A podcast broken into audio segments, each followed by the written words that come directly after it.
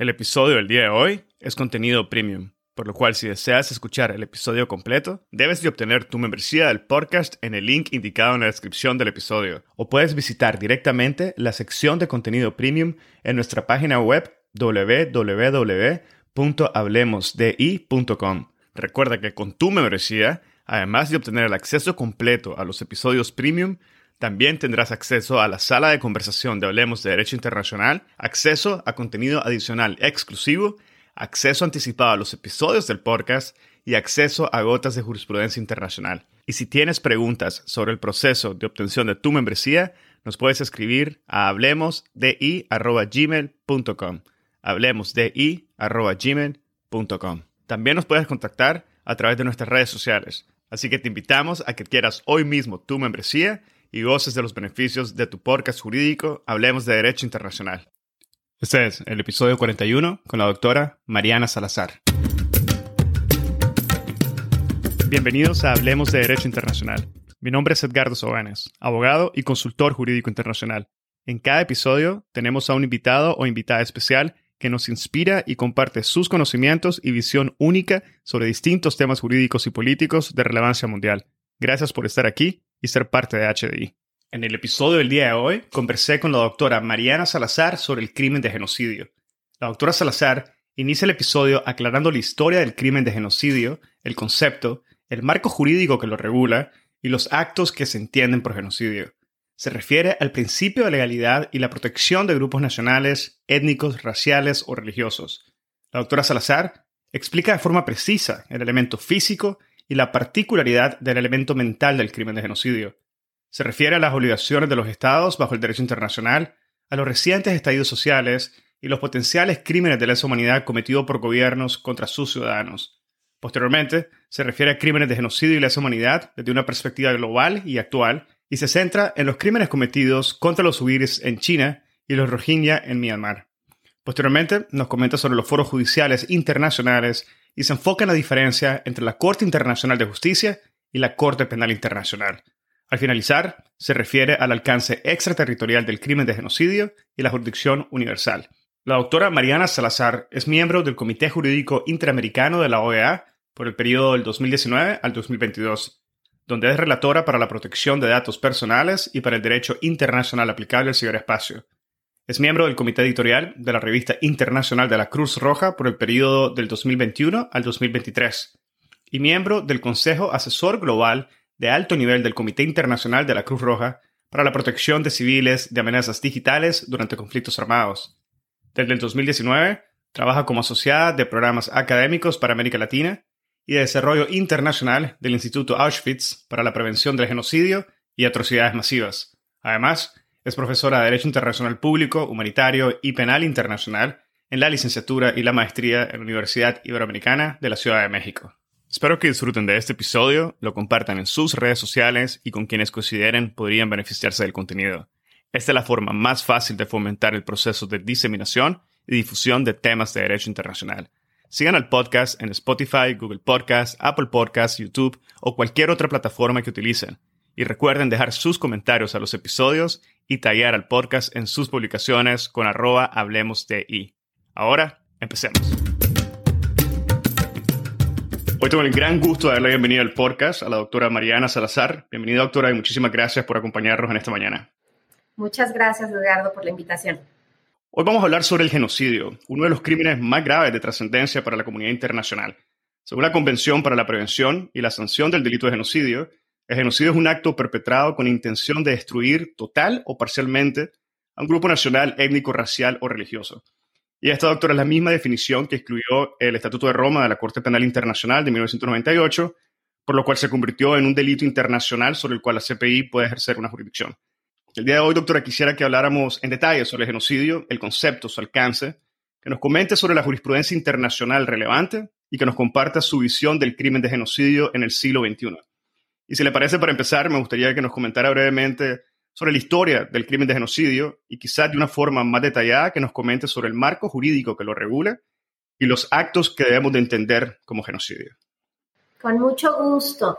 Eh, y para esto es necesario remontarnos desde la Primera Guerra Mundial a la masacre de los armenios. Porque uno de los sobrevivientes de esa masacre, Soho Montelirian, una masacre que hoy es llamada por varios genocidio, aunque todavía existen gobiernos negacionistas de este tema, eh, uno de estos sobrevivientes, Soho Montelirian, supo que el ministro del Interior del Imperio Otomano, que había sido responsable por ordenar las deportaciones masivas de armenios, estaba en Berlín. Y Soho Montelirian, un sobreviviente cuya familia había visto ser asesinada durante la masacre de los armenios, decidió rastrear a Mehmet Talat Pasha, este exministro del Interior otomano, hasta Berlín. Lo confrontó en un espacio público, le apuntó un arma, le dijo esto va por la masacre de más de un millón de armenios y lo asesinó. Y en ese caso llegó la policía de Berlín y detuvo a Soho Montelirian.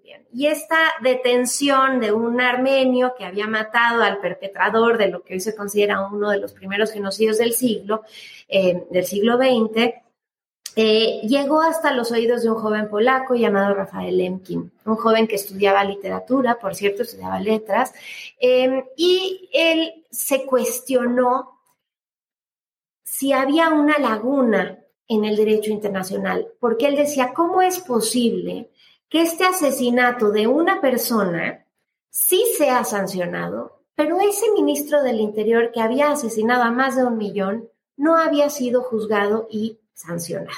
Entonces, em, lo que le preguntó Lemkin, y esto viene en la biografía de este joven polaco, eh, en su autobiografía, lo que le preguntó a uno de sus profesores fue, bueno, ¿cómo es posible que esto suceda? Y el profesor le contestó, es como si tú fueras caminando por una calle y ves a un granjero maltratando a sus pollos. Y entonces tú quieres entrar a su granja a decirle cómo tratar a sus pollos. Y tú estarías invadiendo propiedad privada al decirle a ese granjero cómo tratar a sus pollos. Lemkin dice en su autobiografía que esta respuesta le indignó muchísimo y que él contestó, los armenios no eran pollos. Entonces Lemkin a raíz de esto decidió dedicar el resto de su vida a encontrar una figura y un concepto para que esto no volviera a suceder, para que la jurisdicción y, el, y la investigación y enjuiciamiento sobre crímenes tan atroces no quedara siempre al arbitrio del Estado en el que hubieran ocurrido. Y es así que él poco a poco incluso eh, asumió la carrera de derecho después de terminar la carrera que estaba haciendo.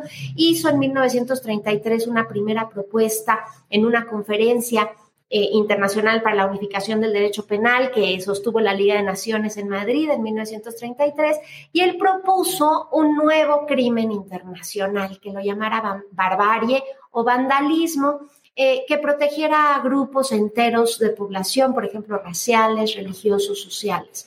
Las propuestas que hizo este joven académico en ese entonces no tuvieron éxito en la Liga de Naciones, pero después vino la Segunda Guerra Mundial. Y Lemkin, como ya les mencioné, era polaco, pero también era judío. Y entonces Lemkin, durante la Segunda Guerra Mundial, trata de convencer a su familia de huir de Polonia. Y la familia, como pasó con muchísimos muchísimos judíos polacos, eh, la familia dijo, pues no van a venir por mí, yo soy un granjero, yo no tengo nada político, no me va a pasar nada. Y Lemkin sí salió, él salió refugiado a Suecia y después consiguió un trabajo como profesor en Estados Unidos. Y durante la Segunda Guerra Mundial, 49 familiares de Lemkin murieron, en Auschwitz, en el campo de concentración. Entonces esto le dio todavía más sentido al objetivo que Lemkin ya se había fijado desde un inicio. Hubo un famosísimo discurso durante la Segunda Guerra Mundial que quizás eh, conocen algunos de los que nos están escuchando, que fue el discurso de Churchill en la BBC, que en agosto de 1941, al tratar de describir lo que estaba viendo durante el holocausto, dijo, estamos ante un verdadero crimen sin nombre. Esta frase de un crimen sin nombre, en inglés A Crime Without a Name, se volvió famosa, se ha vuelto el título de muchísimos artículos y capítulos enteros de libros. Y esto simplemente reafirmó el interés y ahora con un legado también personal, un interés personal de Lemkin en continuar su tarea de encontrarle un nombre a estas atrocidades. Y es así que en 1944 Lemkin publicó un libro llamado El poder del eje en la Europa ocupada, en inglés Axis Rule in Occupied Europe, en donde él había conseguido copias de varias instrucciones que emitió el partido nazi a lo largo de la Segunda Guerra Mundial. Y lo que él estaba tratando de probar a través de compilar todas estas copias de órdenes que quizás leídas en lo individual no denotaban un propósito mayor al de, por ejemplo, eh, quitarle la propiedad a una familia judía o, por ejemplo, eh, cerrarles alguna cuenta o algún negocio, lo que logra a través de compilar todas estas órdenes en un libro completo es demostrar que leídas en conjunto se nota que existe una intención que va más allá de lo que busca cada una de las órdenes en lo individual. ¿Cuál era esa intención? Él dice la destrucción de un grupo entero de población. Y es así que propone por primera vez una palabra, su amor por la filología y por las letras eh, lo ayuda y propone una palabra llamada genocidio, que nace de la raíz griega genos, que significa raza o tribu, y de latín side o sidere, que significa matar. Lo que a Lemkin le interesaba era la protección de pueblos o grupos enteros de población. Esto, como les dije, fue en 1944, era la propuesta de un académico en un libro, básicamente, y trae ahí en ese libro una propuesta de definición del genocidio. Pero como bien sabemos, los juicios de Nuremberg que vinieron a enjuiciar a los principales perpetradores eh, nazis de los crímenes cometidos durante la Segunda Guerra Mundial, pues comenzaron en 1945. Y el estatuto del Tribunal Militar Internacional de Nuremberg no incluyó el término de genocidio porque todavía no era un término que tuviera la, apreciación, la aceptación internacional suficiente. Era simplemente una propuesta de un académico.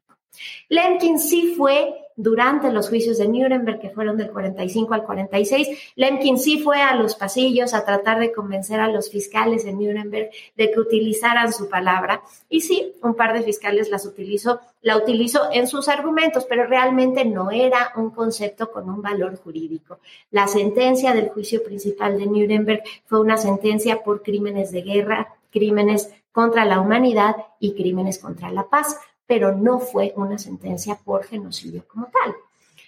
En cuanto concluyeron los juicios de Nuremberg y con la recién creada Organización de las Naciones Unidas, Lemkin se trasladó a Nueva York y eh, decidió dedicar todos sus esfuerzos para convencer a los estados en la Asamblea General de las Naciones Unidas de que uno de sus primeros mandatos fuera la adopción de una convención internacional sobre genocidio. Y es así que en 1946 la famosa resolución 96.1 de la Asamblea General solicitó precisamente al Consejo Económico y Social la redacción de un proyecto de convención y a través de un breve proceso que no duró más de dos años, finalmente en 1948 se logra la aprobación de la Convención para la prevención y la sanción del delito de genocidio. Fue adoptada el 9 de diciembre de 1948 por la Asamblea General de las Naciones Unidas. Esto lo digo porque muchas veces eh, eh, confundimos al decir que la Declaración Universal de los Derechos Humanos fue el primer instrumento de derechos humanos que adoptó la ONU. Pues no, por un día de diferencia, realmente el primer instrumento de derechos humanos que adoptó la ONU fue precisamente esta importantísima convención para prevenir y sancionar el crimen de genocidio. Eh, esta, esta convención hoy tiene 149 estados partes, todavía no es una convención universal, hay 45 estados que aún no son partes de la misma, pero sí, pues la gran mayoría de los países que, han suscrito tratados de derechos humanos eh, eh, y que tienen compromiso internacional con los derechos humanos son desde luego parte a esta convención. En cuanto al concepto, si, si quieres que hablemos de una vez del concepto, em, la convención misma define el genocidio como cualquiera de los actos mencionados a continuación, son solamente cinco actos y esto no hay que perderlo de vista, perpetrados siempre con la intención de destruir total o parcialmente a un grupo nacional, étnico, racial o religioso como tal. Y estos actos son la matanza de miembros del grupo, la lesión grave a la integridad física o mental de los miembros del grupo, el sometimiento intencional del grupo a condiciones de existencia que hayan de acarrear su destrucción física total o parcial, las medidas destinadas a impedir los nacimientos en el seno del grupo y por último, el traslado por fuerza de niños del grupo a otro grupo. Esto está en el artículo 2 de esta convención. Y esta misma definición se ha utilizado ya en los tribunales penales internacionales e híbridos que siguieron a la fecha de entrada en vigor de esta convención, que si bien se adoptó en el 48, entró en vigor en 1951. Entonces, podemos ver esta misma definición reflejada en el Estatuto del Tribunal Penal Internacional para la ex Yugoslavia, en el Estatuto del Tribunal Penal Internacional para Ruanda y desde luego en el Estatuto de Roma de la Corte Penal Internacional, además de en los estatutos de algunos tribunales híbridos cuando estos han sido competentes sobre genocidio. Bueno, muchísimas gracias, doctora, por esa introducción bastante completa sobre el crimen de genocidio. Y si me permite, me gustaría que nos quedáramos un momento todavía en el concepto de genocidio. Y como ya he mencionado, este reconoce la protección de grupos nacionales, étnicos, raciales o religiosos. Por lo cual quisiera que nos aclarara dos puntos. Primero, si esta lista es una lista de carácter exhaustiva, en el sentido que solamente estos grupos están protegidos contra el genocidio. Y segundo, si existen definiciones aceptadas de cada uno de estos grupos, refiero a qué consiste un grupo nacional o un grupo étnico, que facilite la implementación del derecho y la interpretación por parte de las cortes o tribunales internacionales. Es una excelente pregunta, Edgardo, porque precisamente cuando los tribunales internacionales empezaron a enfrentarse con el reto de aplicar esta definición a la práctica, pues se hicieron las mismas preguntas que tú acabas de hacer. ¿Qué es un grupo nacional? ¿Qué es un grupo étnico? ¿Qué es un grupo racial? ¿Qué es un grupo religioso? Sí es una definición exhaustiva. Acordémonos que en derecho penal existe lo que se llama el principio de legalidad y eso quiere decir que el tipo penal tiene que ser específico, tiene que estar escrito al momento de comisión del crimen o el delito, pero además em, no se permite la analogía o la mayoría de razón al momento de aplicar un tipo penal. Entonces, desde luego, es exhaustivo y no pueden incluirse más actos o más grupos de los que están previstos en la definición, por lo menos para efectos de, el, de la competencia de tribunales penales internacionales que han adoptado esta definición. Entonces, em, ¿cuáles son los grupos protegidos? ¿Qué nos ha dicho la jurisprudencia? Nos ha dicho que un grupo nacional es el que comparte, está muy fácil, es el que comparte nacionalidad o ciudadanía. Un grupo étnico nos dice la jurisprudencia que es el que comparte costumbres o ideologías o ciertas, eh, o incluso lengua. Un grupo racial es el que comparte rasgos físicos y a veces ubicación geográfica. Y un grupo religioso es el que comparte creencias. Desde luego hubo a lo largo de las negociaciones de la Convención de Genocidio la intención de que hubieran otros grupos comprendidos. De hecho, Lemkin en su primera propuesta incluía también grupos políticos, este gran tema que ha sido muy controvertido porque muchas de las matanzas colectivas que hemos vivido, incluso en América Latina, han sido por razones políticas. Y en realidad, a lo largo del proceso de negociaciones de la convención, que como les dije duró dos años, eh, se dejó atrás la idea de incluir grupos políticos. Lo que decían los estados, con una justificación que me parece pues quizás más bien una máscara eh, o un intento de enmascarar una preocupación más bien eh, política, pero lo que decían era que había que incluir únicamente los grupos en los que uno naciera, dentro de los que uno naciera. Entonces uno nace con una nacionalidad, uno nace con una identidad racial. Este argumento a mí, ¿por qué no me gusta? Porque obviamente uno puede cambiar de religión, ¿no? Y entonces el grupo religioso, pues ahí está, y uno puede perfectamente cambiar de religión a, lo largo de su vida. Pero esa fue, ese fue el pretexto, digamos. Y lo que Lemkin dice es que cuando vio que los estados estaban muy renuentes a incluir los grupos políticos dentro de la definición de genocidio, Lemkin no se preocupó de más. Acuérdense que esto surge después de la Segunda Guerra Mundial y busca atender lo sucedido durante el holocausto. Realmente el tema político no era un tema en esas épocas. Entonces Lemkin dijo, si mis opciones eran quedarme sin una convención del todo o quedarme con una convención que no incluyera grupos políticos, pues yo preferí la segunda opción y dejé que se quitara la parte de grupos políticos, pero no fue idea de él, fue a lo largo de las negociaciones una petición de los estados, precisamente. Tampoco es genocidio cuando se habla de, em, de actos ocurridos con la intención de destruir a grupos de género o grupos de cierta orientación sexual, por ejemplo. Entonces, claro que tiene carencias la definición internacional, es la que es. Cuando existen tratados internacionales que le dan competencia a tribunales penales internacionales sobre este crimen, pues esta es la definición que se usa. Sin embargo, nada impide, como ustedes saben, el derecho internacional establece mínimos, nada impide que las legislaciones nacionales en sus propias leyes y cuando le dan competencia a sus propios tribunales, puedan ampliar la definición de genocidio. Esto, de hecho, ha ocurrido, les puedo dar algunos ejemplos, Etiopía, Bangladesh, Camboya, Colombia, Ecuador, Panamá, Costa Rica, Côte d'Ivoire, Perú, Polonia, Eslovenia, Lituania, Paraguay y Francia son todos países que han ampliado de una u otra forma la definición de genocidio para efectos de la competencia de sus tribunales nacionales. Insisto, es solamente para competencia nacional, pero es un paso adelante. Pero volviendo un paso atrás, y quizás lo debería haber preguntado inicialmente, quisiera que, si es posible, que nos aclarara quiénes pueden cometer y quiénes pueden ser juzgados por el delito de genocidio. Estamos hablando de qué es el Estado, individuos, grupos armados. No sé si nos pudiera clarificar esto, doctora, por favor.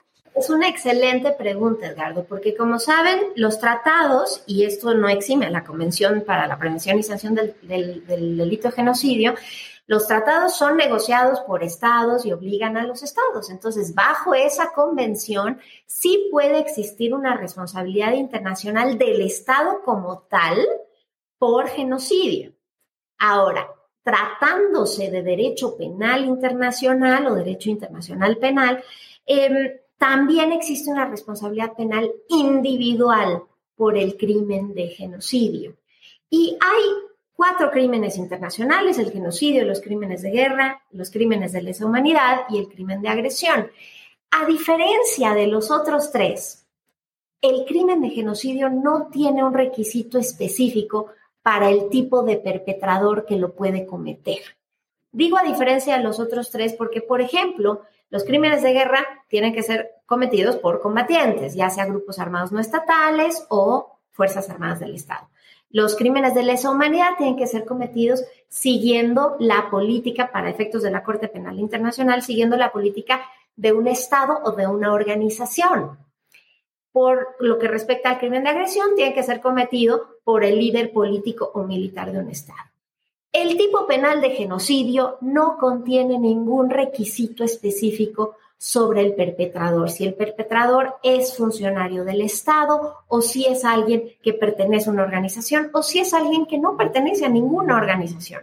No hay un requisito en cuanto al tipo de perpetrador. Sabemos en la práctica y en todos los estudios de genocidio que esto excede la parte legal, pero sabemos que algo natural a lo largo de los genocidios que han ocurrido en la historia es que nunca están solos los perpetradores de genocidio. Irónicamente, siempre consiguen quien los ayude para esta tarea enorme eh, y entonces, pues generalmente sí son organizaciones, pero no hay un requisito penal para ello.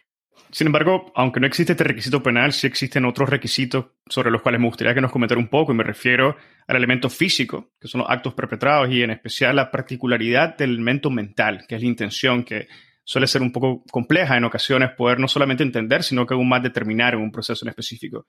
¿Nos pudiera comentar sobre estos dos elementos, doctora, por favor, para poder tener un entendimiento más holístico sobre el crimen? Por supuesto, el, elemento físico o el elemento material es uno cualquiera de estos cinco actos y no más que estos. Y esto es importante porque muchas veces me preguntan si, por ejemplo, eh, un discurso de odio per se, que no llame a destruir a un grupo, que simplemente, y, lo hemos visto en, en, la, la, política del expresidente Trump, por ejemplo, que hablaba con discursos en contra de los migrantes, pero no era un discurso que buscaba eliminar a los migrantes. Era un discurso simplemente que los criticaba y decía que se regresaran a sus casas, ¿no? Esto no es genocidio. Los cinco actos o elemento material son cinco actos, cinco conductas y no más de esas cinco. Entonces, la matanza de miembros del grupo es la primera.